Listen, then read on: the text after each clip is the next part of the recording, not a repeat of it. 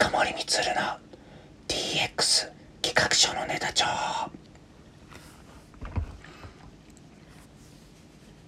ということで別にですね小声で喋る必要もないんですけれども小声で喋ったらどうなるのかなと思ってですねスタートしてみました。はい。ということで、えー、今日ですね番外編として、えー、このようなお話をしたいというふうに思っています。デジタル庁がスタート。役員人事も好評でページも斬新。というですね、話題なんですけれども、9月の1日ですね、デジタル庁がスタートしました。まこれはですね、以前から言われている、まあ以前からって私が言ってるわけじゃないんですけど、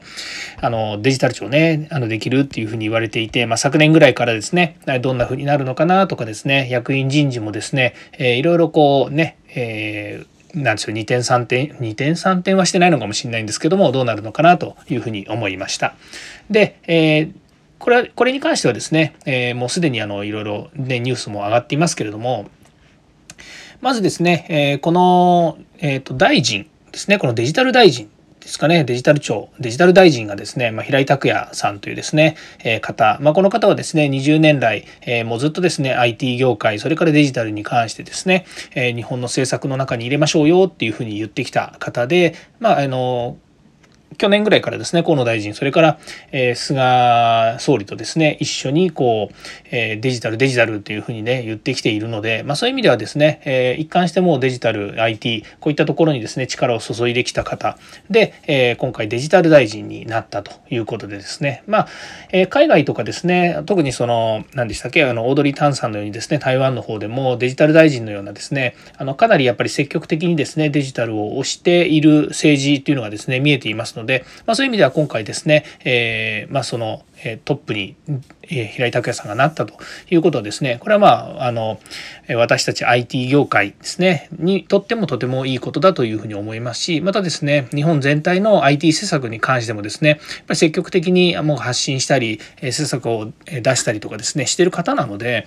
すごくいいなというふうに思いました。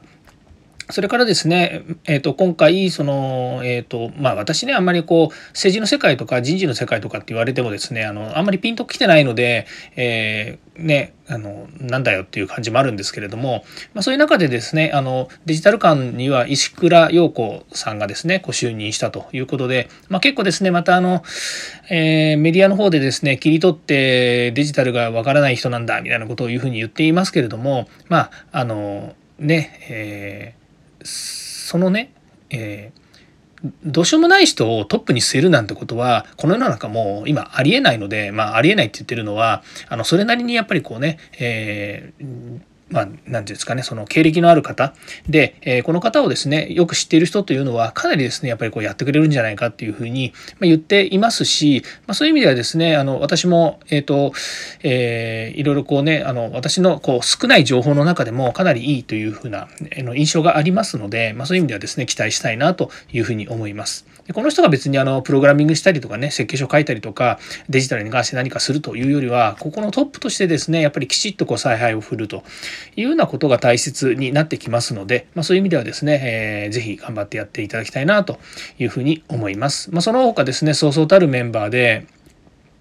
えー、IT のですね分野でもご活躍の人たちがですね、えー、そうですねあの、まあ、だからといってですね別にこう全員がですねすごいぞというようなメンバーをですねこう、えー、と言ってるわけじゃないんですけどやっぱりこの組織のですね役職についている方たち、まあ、何名かですねやっぱりお名前は知ってる方もいらっしゃるんですけれども、え、あこういう方まあこういう方が入ったんだなと。っていうのはあのやっぱり名を馳せてる人っていうのはねそれなりにやっぱりこう、えー、ていうんですかねこう名前がやっぱり出てきているのでそれはそれでですね、まあ、素晴らしい人事にまとまったんじゃないのかなというような気がしています。ということでですね、えー、まああのデジタル庁できて、で、9月の1日デジタルの日。で、えー、ごめんなさい、えっ、ー、と、デジタル庁のスタート日ですよね。で、10月の10日、それからで10月の11日は、えー、デジタルの日っていうのがありまして、まあ、そこでですね、なんか皆さんとですね、いろんなことを仕掛けていこうということで、今、えー、裏でバンバン動いているところですので、まあ、えー、バンバン動いていると言ってもですね何がどうできるのかっていうのはですねちょっと開いてみないと分かんない部分がありますけれどもちょっと楽しみだなというふうに思っています。それで、えーと、もう一つの話題がですね、えーと、ホームページが公開されています。デジタル庁発足しましたということでですねあのデジタル庁のホームページが出てるんですけれども、まあ、デジタル .go.jp ということでですね、えー、あの公表されています。斬新っていうのはへえこんな風に作っちゃうんだって思うぐらいですね。なんかこれはですね、あの、今、現時点の話で、現時点の話が、現時点で言うと、えこれあの、オープンソースのですね、ホームページ作成ソフトっていうんですかね、ホームページソフト、ホームページ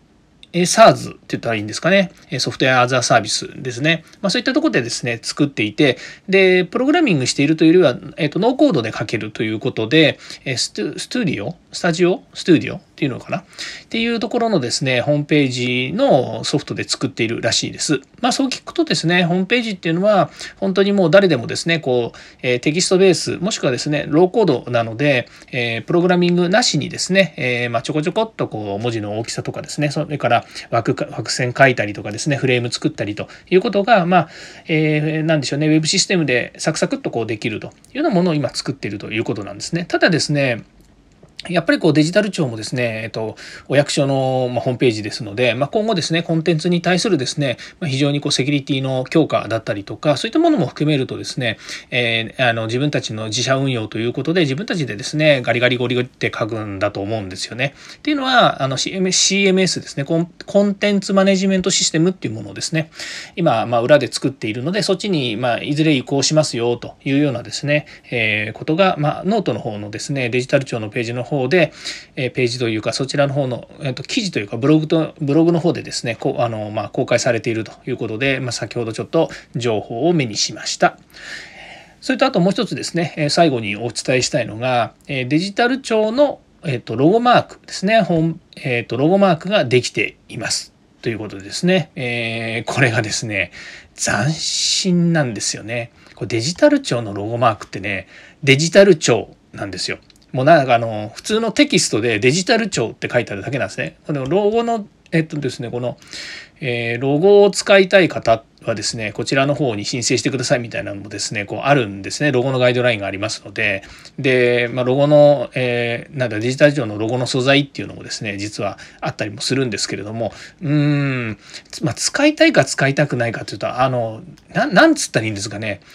普通にデジタル庁っていうふうに、えー、と書いてあるだけなんですよ。こロゴが。で別にこれは僕はあの何何か斬新だって言っているのはですね、えー、と普通こういうロゴマーク作る時ってなんかね高いお金払高いお金が払ってるかどうかわかんないですけどもあのちゃんとしたねロゴを作ちゃんとしたって何なんだよ、えっ、とロゴを作るじゃないですか。デザイナーの方にこうねあのイメージはこうでとか方向性こうでとかね、えー、未来に向けてとかそれからまあ今だったらもう SDGs とかね環境に優しいとかそれからね斬新だとか、まあ、いろんなことあるじゃないですか。そのロゴマーク作るのにもう本当にですねなんだこのオープンソース書体である、えー、ノットサンズっていうんですかね。っていうですね、まあ、いわゆるロゴですよ。ロゴロゴじゃねえやその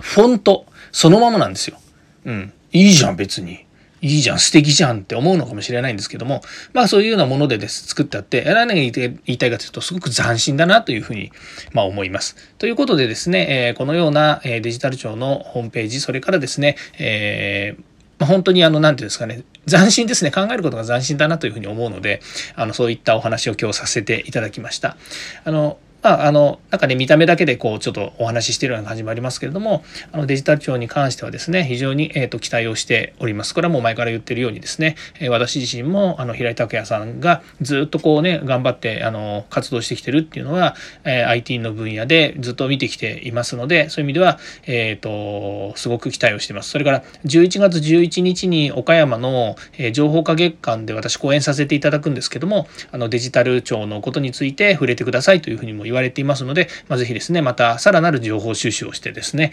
えー、いろいろお話をしたいなというふうに思っています。えー、5分で DX 推進という番組なんですけれども、もう9分も喋っております。誠に申し訳ありませんです。ということでですね、えー、今日はこの辺で終わりたいと思います。えー、また、えー、次回もですね、DX に役立つ話題やネタを提供していきます。よかったらいいねやフォロー、コメントお願いいたします。近森光でした。ではまた。